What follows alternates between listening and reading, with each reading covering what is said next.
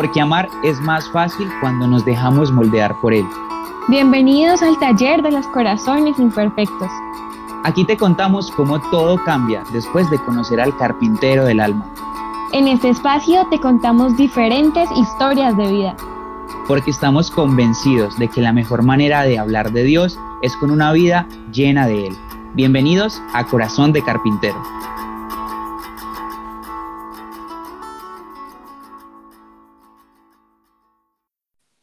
Hola a todos, yo soy Juanma. Y yo soy Mari. Para que conozcan un poco quiénes somos, hoy les contamos un poquito de nuestra aventura con Dios. Si hace cinco años me hubieran preguntado qué me veía haciendo cuando tuviera 20, estoy seguro que hubiera respondido cualquier cosa menos estar haciendo un podcast de Dios. Y sin embargo, pues hasta acá nos quiso traer. Yo conocí a Dios cuando tenía 15 años. Eh, estaba muy joven y estaba pasando por esa etapa que para algunos es genial y para otros no lo es tanto, que se llama adolescencia. Yo fui uno de esos casos en los que mi adolescencia no fue lo más grato ni lo más maravilloso del mundo. La verdad era bastante problemático y estaba pasando por un momento crítico de mi vida.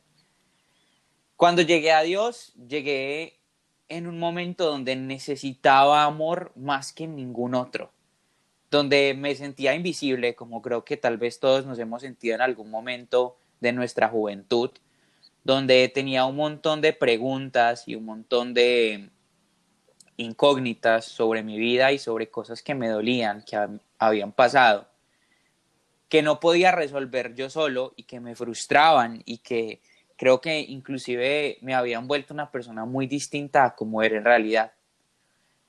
Llegué a un retiro espiritual no porque quisiera, sino porque mi mamá usó de esas artimañas mágicas que saben usar las mamás para llevarnos a esos lugares que no queremos sin que tengamos idea de que vamos a ir allí. Así llegué. Y ya cuando estaba allá, pues no hubo otra manera de decir que no, porque ya todo estaba pago. Em, llegué al retiro con la peor actitud del mundo, porque estaba convencido de que iba a ser el peor fin de semana de mi vida. Eh, miraba mal a todas las personas y tenía una actitud súper repelente, porque creía que iba a estar rodeado de un montón de monjas y de sacerdotes rezando todo un fin de semana. Y yo decía, qué manera tan absurda de perder mi tiempo. Lo último que necesito es esto. Y resultó ser que lo que más necesitaba era eso. Em, yo no entendía nada y no tenía el más pequeño conocimiento sobre las cosas de Dios o sobre quién era Dios. Yo soy católico de cuna y mi familia siempre me ha inculcado los valores cristianos, pero nunca nació de mí practicarlos ni tampoco tener una relación especial con Dios. Para mí, Dios existía y por cierto en ese momento era bastante injusto. Cuando yo llegué a este lugar, me presentaron a un Dios que, que me dejó totalmente conmocionado. Porque yo esperaba conocer a un Dios que, que era lejano, que me juzgaba, que no sabía quién era yo, que no le interesaba lo que estaba pasando con mi vida y que jugaba a hacer milagros por aquí y por allá. Cuando escuché de un Dios que era solamente amor, cuando viví en, carne propia a un Dios que me miraba con unos ojos de misericordia y de, amor infinito, cuando yo no encontraba ni siquiera razones para amarme a mí mismo, cuando yo no encontraba algo que pudiera ser bonito en mi vida o algo que me hiciera valioso, cuando me sentía la persona más invisible, la persona con más defectos, el niño más repelente del mundo, en ese momento todo cambió dentro de mí. En ese preciso instante que fue un día domingo, me enamoré perdidamente de Dios porque nadie nunca me había mirado con tanto amor y de una manera tan profunda. Era como si él conociera todo lo malo de mí y aún así no se sorprendiera de nada. Esa experiencia cambió mi vida. Y desde ese día no pude sacarme a Dios de la cabeza y del corazón. Después de ese retiro llegué a mi casa como, como en estado de, de gracia, como medio embobado, porque no sabía qué había vivido, pero me sentía tan en paz, me sentía tan completo, me sentía tan amado como nunca en la vida me había sentido amado, que dije, em, yo tengo que saber qué es esto que acabo de vivir. Y si esto se puede repetir, lo quiero cada segundo de mi vida. Esa de manera muy breve es la historia con el que hoy en día es el mejor de mis amigos, con el que es mi papá, eh, el que es indispensable para mí, el que me ayuda en todo, el que conoce todas mis cosas y, y que nunca, nunca, nunca, nunca quiero que deje de estar cerca de mí. Esto ha sido un poquito de mi aventura con Dios. Yo creo que me da mucha risa escuchar a Cuando decía que era un niño muy rebelde, porque realmente sí, o sea, yo estuve también ese fin de semana en ese pues momento con Dios, en ese retiro, y había un niño remalacarudo que decía, no, yo estoy aquí obligado, alcen la mano quien está obligado, y él alzaba la mano re orgulloso que lo habían obligado a estar aquí. Y yo decía, no puede ser, o sea, la gente, ¿cómo permite esas cosas? Pero pues eso es lo chistoso, que uno no conoce la historia de nadie realmente. Em, yo ese fin de semana, por el contrario, pues yo sí opté por querer ir. Me acuerdo que mi hermana, mi prima y yo quisimos ir. Y dijimos, bueno, sí, vamos, no sé qué. Pero yo creo que ahí yo encontré a Dios y encontré también a la Virgen María, porque fue la primera que apareció en mi camino espiritual. Sin embargo, yo decía, ¿y por qué estoy conociendo a Dios como tan chiquita? Yo tenía 14. Sin embargo, no sabía que Él me estaba preparando para cosas mayores que iban a pasarme. Entonces yo me acuerdo que me encuentro con la Virgen en un momento muy especial. Yo lloraba y lloraba y lloraba y yo decía, ay no, ¿qué es esto? Qué miedo, porque lloro tanto. Yo nunca, o sea, como que nada en ese momento me preocupaba, la verdad. Pero era como esa, como esa gracia, como esa unción que, yo sentía y era el amor de Dios. Era el amor de un Jesús que a través de su mamá me estaba consolando inmensamente el corazón. A partir de ese momento, pues Juanma y yo nos quedamos como en ese grupo. La verdad fue como todo nuestro proceso de formación ahí, en un inicio, y además que éramos demasiado como chiquitos y yo creo que en ese momento de vida uno se pregunta muchas cosas, ¿no? Como dice, bueno, ¿por qué yo? ¿Por qué aquí? ¿Por qué Dios? ¿Eso está bien? ¿Esto está mal? Eh, muchas dudas, uno está formándose en la identidad, uno está descubriendo emociones y como que entrar en este camino fue como una paz inmensa, pero al mismo tiempo fue como un, ¿qué haré? No sé, no sé, pero algo Dios tiene planeado porque si estoy aquí no es en vano. Entonces, más o menos así fue mi historia de conocer a Dios. Posteriormente, pues aparece Juanma a lo largo del tiempo, siempre como ahí respaldándonos como en esas ganas de conocer a Dios, de servirlo. Yo le empecé a conocer mejor, él me empieza a conocer mejor a mí y pues hacemos amistad. Pues como Mari les está contando, ella y yo nos volvimos amigos por pura casualidad, porque lo último que yo esperaba encontrar en ese lugar era un amigo. La verdad es que yo los miraba a todos, les soy honesto, yo miraba a toda la gente de ese retiro y yo decía, este montón de raritos desocupados que no tienen nada mejor que hacer un fin de semana, qué pereza esta gente que se viene aquí a meter en una iglesia tres días completos, yo decía, pero por Dios, o sea, busquen algo que hacer, montón de raritos. Yo los miraba de verdad con, como con mucha, no sé, como con mucha repelencia. Y entonces conocí a Mari y y Mari y yo estábamos allí, creo que casi por la misma razón, con la diferencia de que ella no iba obligada y yo sí. Pero ninguno de los dos sabíamos bien, pues, por qué estábamos en un retiro, si estábamos tan pequeños, qué tiene que ver Dios conmigo. Mm, o sea, éramos totalmente nuevos en esas cosas. Y, y para que se hagan más o menos una idea, hay una anécdota súper chistosa que, que creo que me encanta. Cuando yo llegué a este retiro, me acuerdo que una de estas personas, eh, servidor, eh, me dijo, me miró así muy profundamente y me dijo, tú vas a conocer a Dios, tú vas a conocer al Señor, me dijo, vas a conocer al Señor. Y yo, yo solamente me quedé mirándolo como con una cara de este subnormal, ¿qué es lo que me está diciendo? Yo como que, ¿cuál Señor? Yo me acuerdo, yo le pregunté, ¿cuál Señor? ¿A, qué Señor tengo que conocer? Porque yo no sabía nada de eso. Y sin embargo, cuando experimentamos el amor de un Dios que nos decía, a mí no me importa nadie sino más que tú. A mí no me importa todo lo que digan de ti, sino lo que te duele. A mí me importa cada lágrima que tú has derramado y cada cosa que no le cuentas a nadie, pero que te duele en el silencio. No pudimos hacer otra cosa, o bueno, hablando por mí, no pude hacer otra cosa más que decir sí a todo.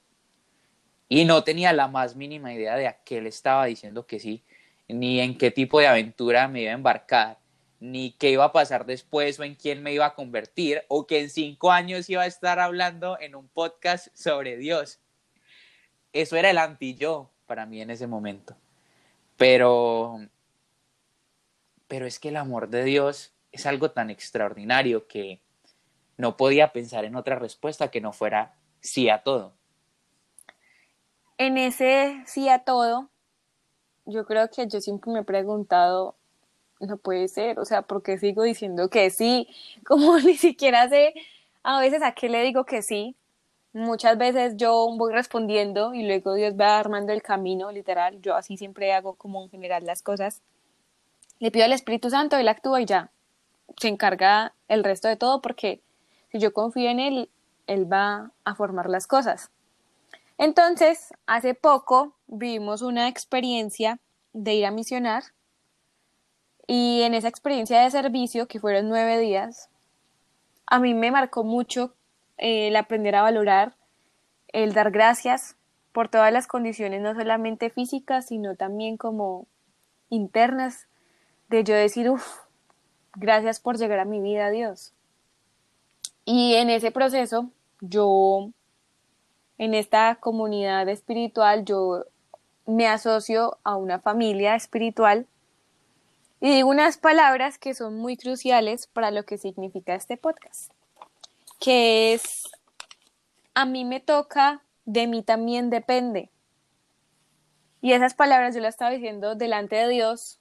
Mm, yo decía, no sé, no sé cómo estoy prometiendo, comprometiéndome tanto porque no sé cómo lo voy a hacer en serio, o sea, no tengo ni idea de cómo voy a cumplir, como vivir en humildad, eh, tener ese amor filial, ofrecer mis talentos, mi tiempo. Yo decía, ¿qué estoy diciendo?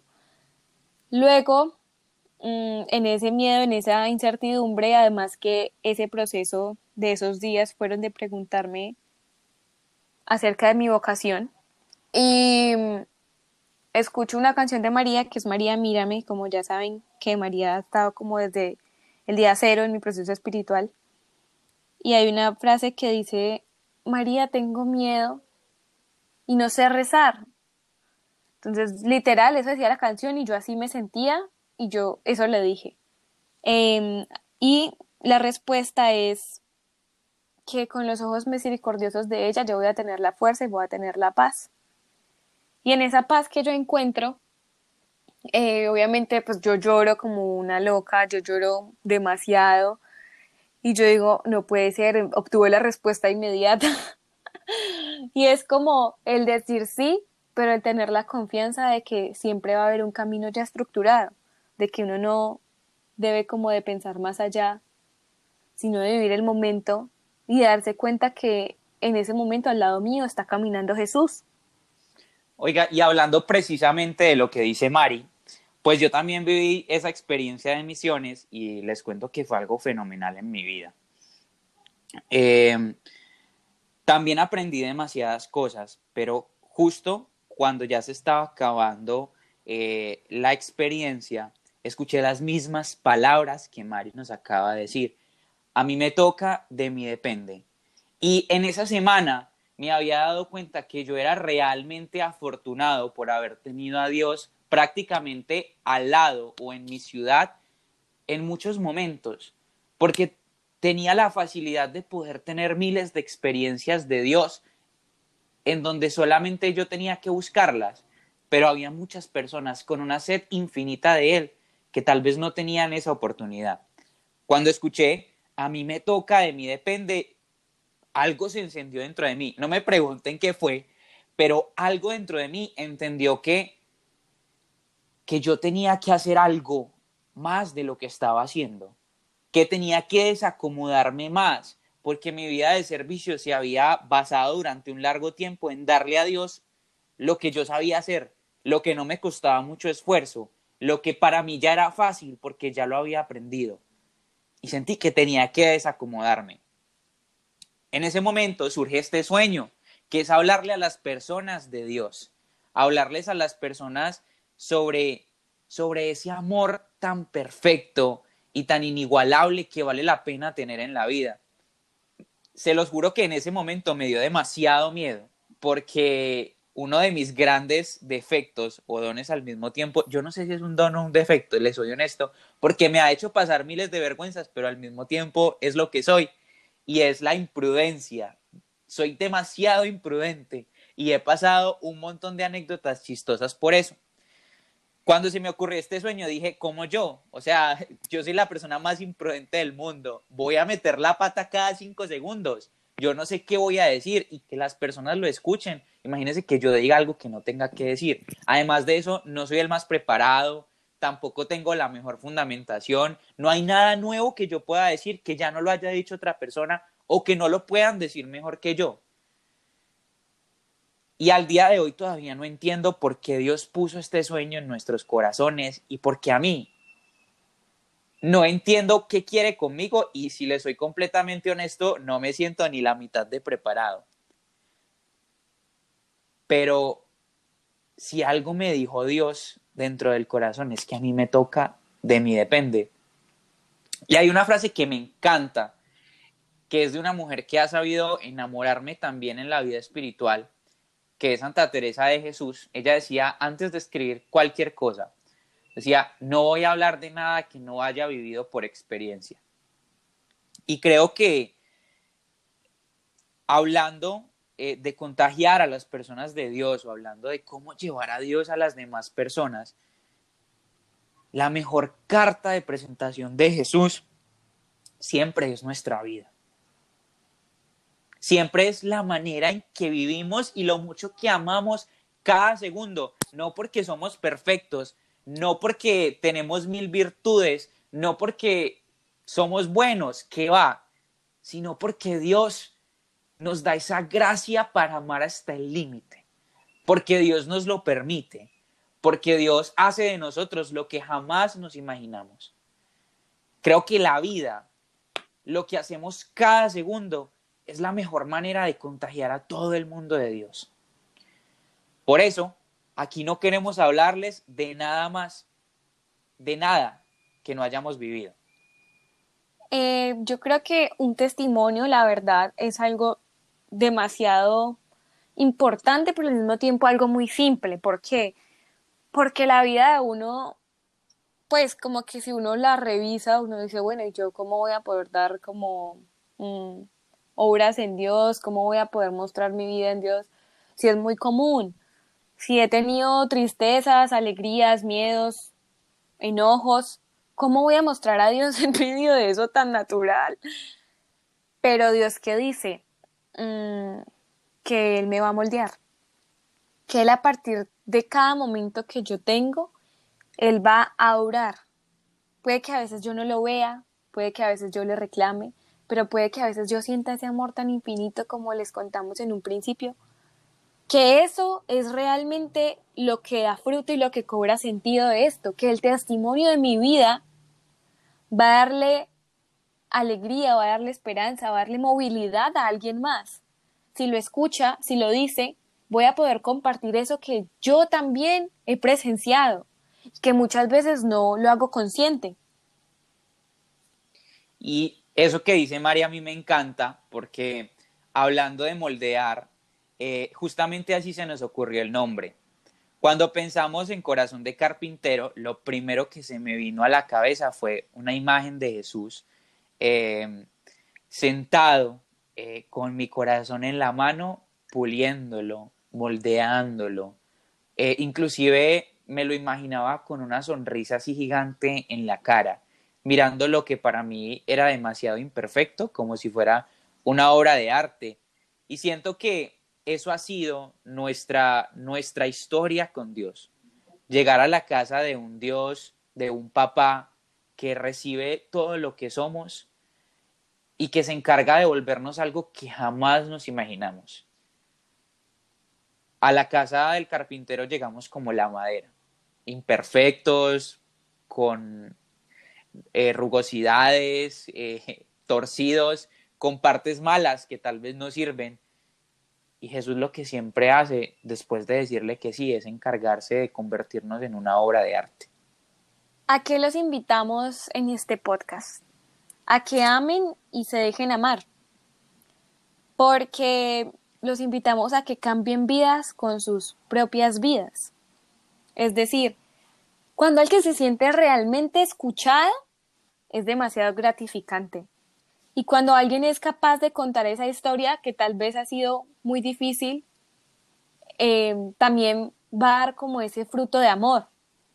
Entonces los invitamos a que abran su corazón de par en par, a que escuchen estas historias de vida y a que en algún momento si quieren compartirla y sienten que Dios ha puesto eso en su corazón, también lo hagan.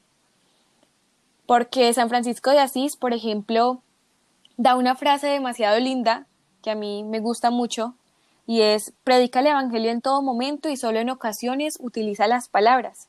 Y es eso, es que cuál es la mejor forma de yo darle gracias a Dios o demostrar de que Dios está en mi vida es a través de las acciones que hago a diario, que hago en todo momento. Y es como lo más simple, pero al mismo tiempo es lo que más tiene sentido y relevancia. Esperamos que nos acompañen en esta aventura y en este camino para que cada día nuestros corazones se parezcan más a los del carpintero.